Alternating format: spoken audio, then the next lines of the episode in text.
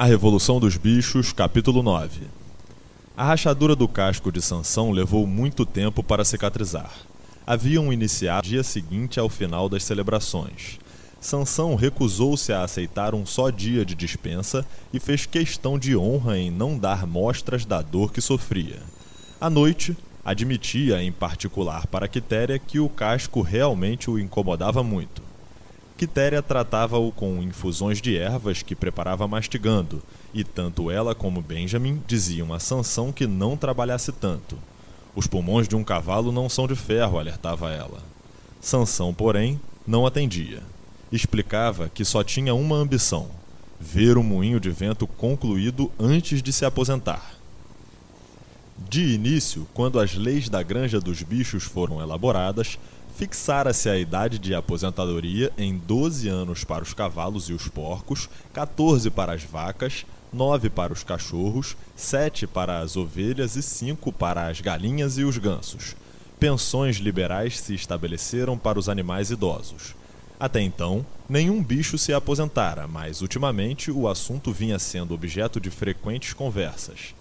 Como o potreiro atrás do pomar fora semeado com cevada, dizia-se agora que um canto da pastagem grande seria cercado e reservado para os velhos. Para os cavalos, ao que se falava, a pensão seria de 2,5 kg de milho por dia e, no inverno, 8 kg de feno, mais uma cenoura ou talvez uma maçã nos feriados. O 12 aniversário de Sansão seria no fim do verão do ano seguinte. A vida ia dura, o inverno foi tão frio quanto o anterior, e a quantidade de alimento ainda menor. Novamente foram reduzidas todas as rações, exceto a dos porcos e dos cachorros. Uma igualdade por demais rígida em matéria de rações, explicou Garganta, seria contrária ao espírito do animalismo. De qualquer maneira, não houve dificuldade em provar aos outros bichos que, na realidade, eles não sentiam falta de comida a despeito das aparências. Naquele momento, de fato, fora necessário realizar um reajustamento das rações, Garganta sempre se referia a reajustamentos, nunca a reduções. Mas, em comparação com o tempo de Jones, a diferença para melhor era enorme. Lendo os dados estatísticos em voz aguda e rápida, provou-lhes com riqueza de detalhes que eles recebiam mais aveia, mais feno e mais do que na época de Jones, que trabalhavam muito menos, que a água potável era de melhor qualidade, que viviam mais tempo que havia mais palha nas baias e que as pulgas já não incomodavam tanto. Os animais acreditavam em cada palavra. Para falar a verdade, tanto Jones como tudo quanto ele representava já estavam quase apagados de suas memórias. Sabiam que a vida estava difícil e cheia de privações, que andavam constantemente com frio e com fome e trabalhando sempre que não estavam dormindo, mas sem dúvida, antigamente fora muito pior. Gostavam de acreditar nisso, Além do mais, naqueles dias eram escravos, ao passo que agora eram livres. E tudo isso, afinal, fazia diferença, conforme Garganta sempre dizia. Havia agora muito mais bocas a alimentar. No outono, as quatro porcas haviam dado cria quase simultaneamente. 31 leitãozinhos ao todo. Os leitões eram malhados e, sendo Napoleão o único cachaço da fazenda, era fácil adivinhar sua linhagem foi proclamado que mais tarde, quando comprassem tábuas e tijolos, seria construída uma escola no jardim da casa. Por enquanto, os leitões seriam instruídos pelo próprio Napoleão, na cozinha. Faziam seus exercícios no jardim e eram aconselhados a não brincar com os filhotes dos outros animais. Mais ou menos por essa época, estabeleceu-se que, quando um porco e outro animal se encontrassem numa trilha, o outro animal cederia a passagem, e também que os porcos, qualquer que fosse o seu grau hierárquico, teriam o direito de usar fitas vermelhas no rabicho aos domingos.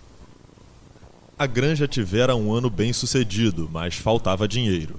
Era necessário comprar tijolos, areia e cal para a escola, e economizar outra vez para a maquinaria do moinho de vento. Além disso, Havia ainda a necessidade de querosene para os lampiões e velas para a casa, açúcar para a mesa de Napoleão. Ele o proibira para os outros porcos, dizendo que engordava. Todo o suprimento normal de ferramentas, pregos, carvão, arame, ferro velho e biscoitos para os cachorros.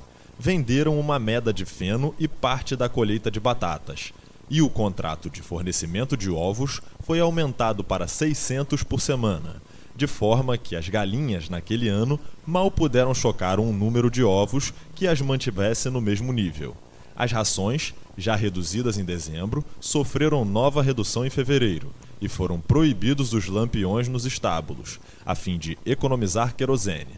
Os porcos, entretanto, pareciam bastante bem, pelo menos ganhavam sempre alguns quilinhos. Uma tarde, em fins de fevereiro, correu pelo pátio, proveniente da cozinha, um cheiro gostoso, suculento, quentinho, como nunca os animais haviam sentido antes. Alguém disse que era cheiro de cevada cozida.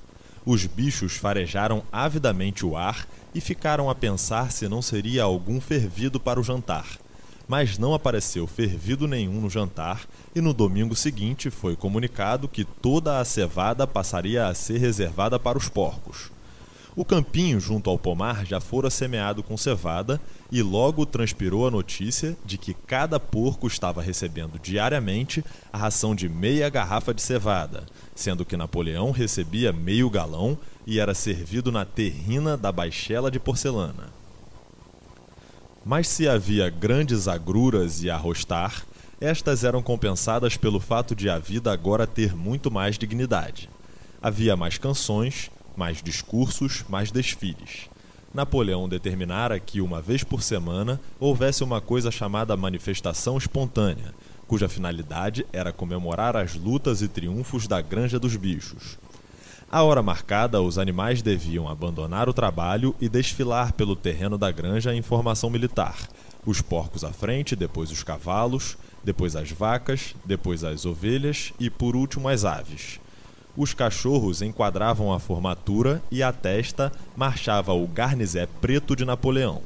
Sansão e Quitéria conduziam sempre a bandeira verde com o desenho do chifre e da ferradura e a legenda Viva o camarada Napoleão. A seguir, havia recitação de poemas compostos em honra de Napoleão, um discurso de garganta dando detalhes dos últimos aumentos na produção de gêneros, e no momento exato, a espingarda dava um tiro. Quem mais gostava das manifestações espontâneas eram as ovelhas, e se alguém se queixava de que aquele negócio era uma perda de tempo e obrigava a ficar um bom pedaço no frio, as ovelhas invariavelmente calavam o insatisfeito com um ensurdecedor balido de quatro pernas bom, duas pernas ruim. De modo geral, porém, os bichos gostavam daquelas celebrações. Achavam confortador serem relembrados de que, afinal, não tinham patrões e todo o trabalho que enfrentavam era em seu próprio benefício. E assim, à custa das cantorias, dos desfiles, das estatísticas de garganta, do estrondo da espingarda, do cocoricó do garnizé e do drapejar da bandeira, conseguiam esquecer que estavam de barriga vazia, pelo menos a maior parte do tempo. Em abril, a Granja dos Bichos foi proclamada república e houve necessidade de eleger um presidente. Apareceu um só candidato, Napoleão, que foi eleito por unanimidade. No mesmo dia, notificou-se a descoberta de novos documentos que revelavam mais detalhes sobre a cumplicidade de Bola de Neve com Jones. Soube-se que Bola de Neve não apenas tentara perder a batalha do estábulo por meio de um estratagema, conforme os animais já tinham tomado conhecimento, mas lutara abertamente ao lado de Jones.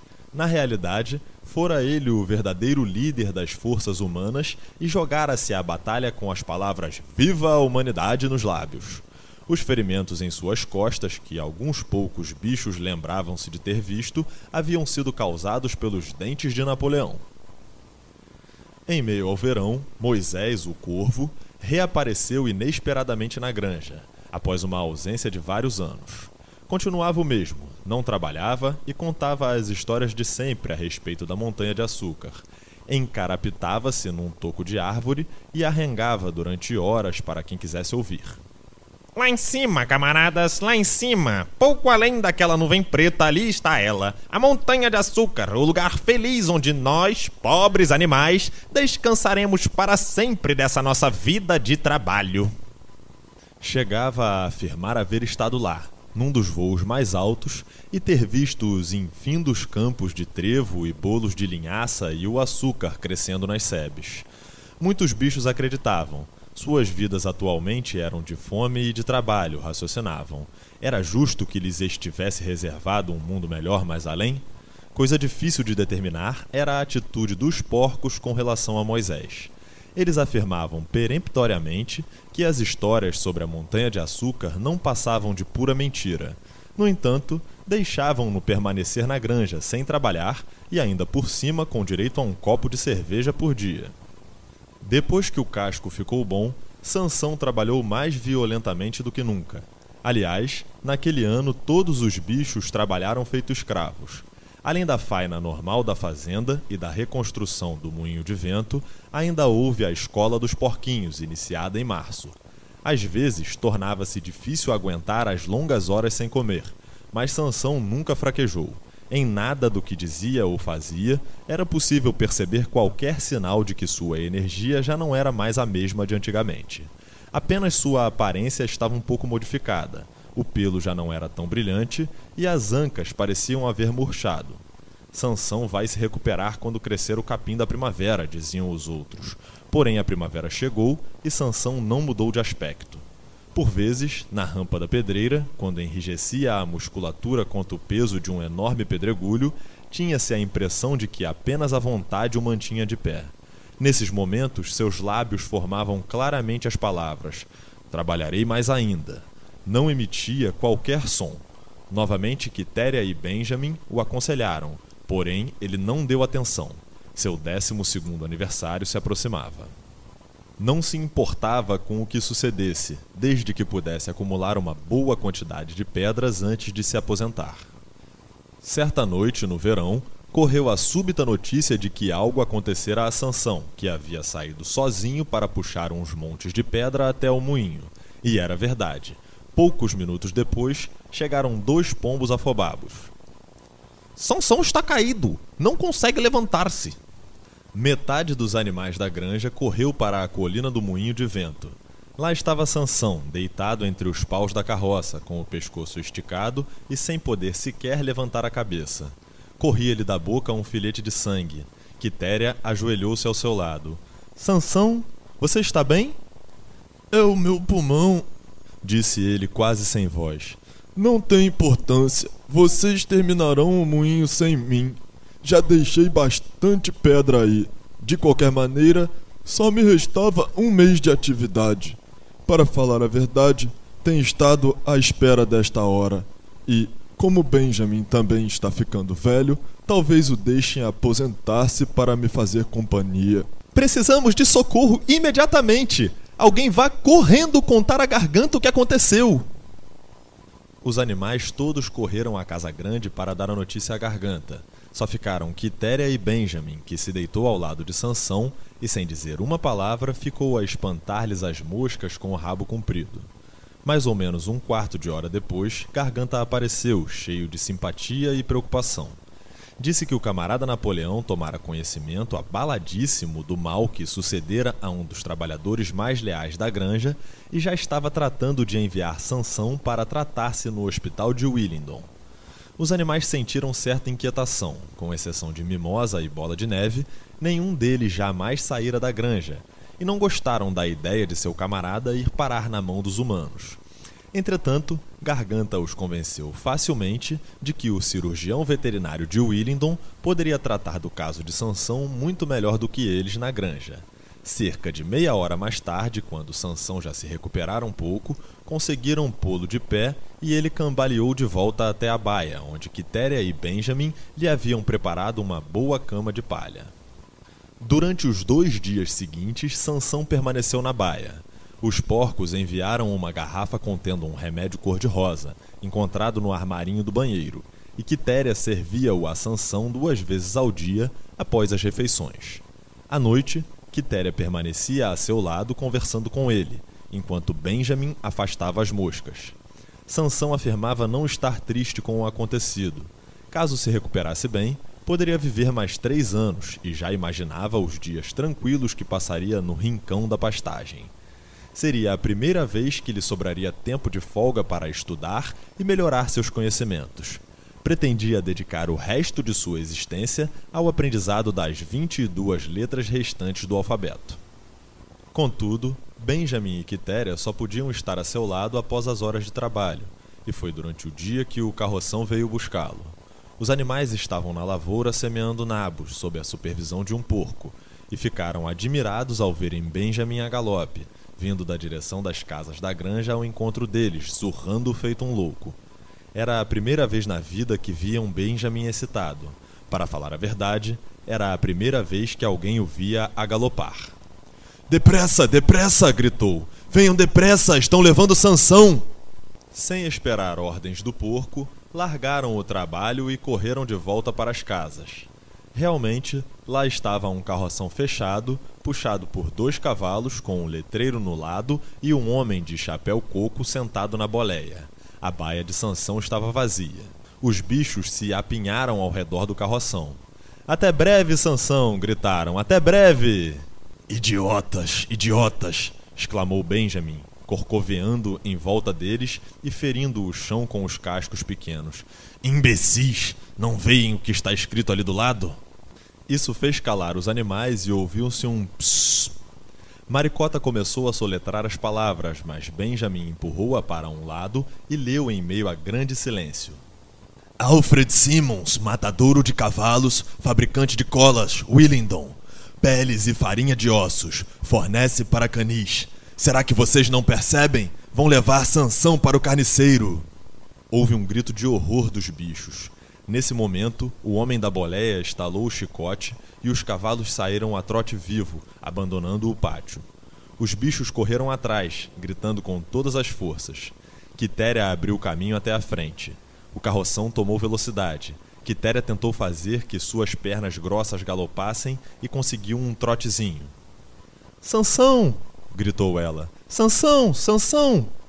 Nesse exato momento, como se tivesse ouvido a barulheira de fora, apareceu na janelinha de trás da carroça a cara de Sansão, com sua mancha branca no focinho. Sansão! berrou Quitéria desesperadamente. Sansão, saia daí! Saia depressa! Estão o levando para a morte! Os bichos gritavam a um tempo. Saia daí, Sansão, saia daí! Todavia, o carroção tomava velocidade e começava a distanciar-se. Não podiam saber se Sansão havia entendido Quitéria. Logo depois, entretanto, sua cara desapareceu da janela e ouviu-se o barulho da tremenda pancadaria de seus cascos no interior do carroção. Ele tentava livrar-se de qualquer maneira. Tempo houve em que Sansão, com alguns coices, transformaria aquela carroça num monte de lenha. Mas ah, sua força o abandonara. Em poucos instantes, o som das batidas diminuiu e morreu. Desesperados, os animais suplicaram aos dois cavalos que puxavam o carroção para que se detivessem. Camaradas, camaradas! gritavam eles. Não levem um irmão de vocês para essa morte! Porém, os brutos, estúpidos, ignorantes e demais para entenderem o que acontecia, limitaram-se a murchar as orelhas e apertar o passo. A cara de Sansão não apareceu mais na janela. Alguém pensou em correr à frente e fechar a porteira das cinco barras, mas era tarde demais, pois logo o carroção atravessara a porteira e desaparecia rapidamente na estrada. Sansão nunca mais foi visto. Três dias mais tarde, chegou a notícia de que havia falecido no hospital veterinário de Willingdon, a despeito de ter recebido todos os cuidados que um cavalo merece. Garganta veio dar a notícia presenciara, disse, os últimos momentos de Sansão. Foi a cena mais comovente da minha vida, disse Garganta, erguendo a pata e deixando rolar uma lágrima. Eu estava à sua cabeceira no instante final. Quase sem poder falar, ele sussurrou ao meu ouvido que seu único pesar era morrer antes de ver terminado o moinho de vento. Para frente, camaradas! Viva a granja dos bichos! Viva o camarada Napoleão! Avante em nome da Revolução! Napoleão tem sempre razão. Estas foram suas últimas palavras, camaradas. A seguir, os modos de garganta se transformaram. Caiu em silêncio por um momento e seus olhinhos deram miradas suspeitosas para os lados antes de prosseguir. Chegara a seu conhecimento, disse ele, que um boato idiota e perverso circulara por ocasião da baixa de Sansão. Alguns animais haviam notado que na carroça que transportou Sansão estava escrito Matadouro de Cavalos, chegando à conclusão de que Sansão estava sendo mandado para o carniceiro. Era quase inacreditável que um bicho pudesse ser tão estúpido. Com certeza, gritou ele indignado, sacudindo o rabicho e dando pulinhos. Com certeza todos conheciam seu amado líder, o camarada Napoleão, não é mesmo? A explicação era muito simples. A carroça pertencera antes ao carniceiro, depois fora comprada pelo cirurgião veterinário, que ainda não apagara o letreiro. Eis como se dera o engano. Os bichos ficaram imensamente aliviados com isso, e quando Garganta continuou dando detalhes sobre a câmara mortuária de Sansão, o extraordinário cuidado que recebeu e os caríssimos remédios que Napoleão mandara comprar sem olhar o preço, desapareceram suas últimas dúvidas e a tristeza pelo camarada morto foi mitigada pela certeza de que, pelo menos, morrera feliz. O próprio Napoleão apareceu no encontro do domingo seguinte e pronunciou uma singela oração em memória de Sansão. Não fora possível, explicou, trazer de volta os despojos do lamentado camarada para o enterro, porém dera ordem para que se confeccionasse uma grande coroa com louros do jardim e a enviara para ser colocada no túmulo de Sansão. E anunciou que, alguns dias depois, os porcos pretendiam realizar um banquete em memória de Sansão. Napoleão finalizou seu discurso relembrando as duas máximas prediletas de Sansão: Trabalharei mais ainda e o camarada Napoleão tem sempre razão. Máximas disse que cada animal deveria adotar para si próprio. No dia marcado para o banquete, chegou de Willingdon a carroça de um armazém e desembarcou na casa grande um engradado de madeira. Naquela noite, ouviu-se uma alta cantoria seguida de algo que parecia uma discussão violenta e que terminou cerca das 11 horas com uma tremenda barulheira de vidros quebrados. No dia seguinte, ninguém se levantou na Casa Grande até o meio-dia e correu uma conversa de que os porcos haviam conseguido, não se sabia de que maneira, dinheiro para adquirir outra caixa de uísque. Se você chegou até aqui e gosta desse trabalho, considere apoiá-lo financeiramente. Ali na descrição tem uma chave Pix, caso você queira e possa contribuir.